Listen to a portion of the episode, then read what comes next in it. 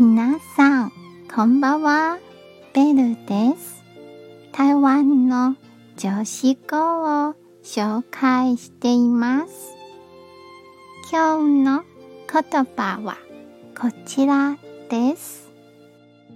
思いやりを表せるのは幸福で悩みを消し去れるのは知恵です。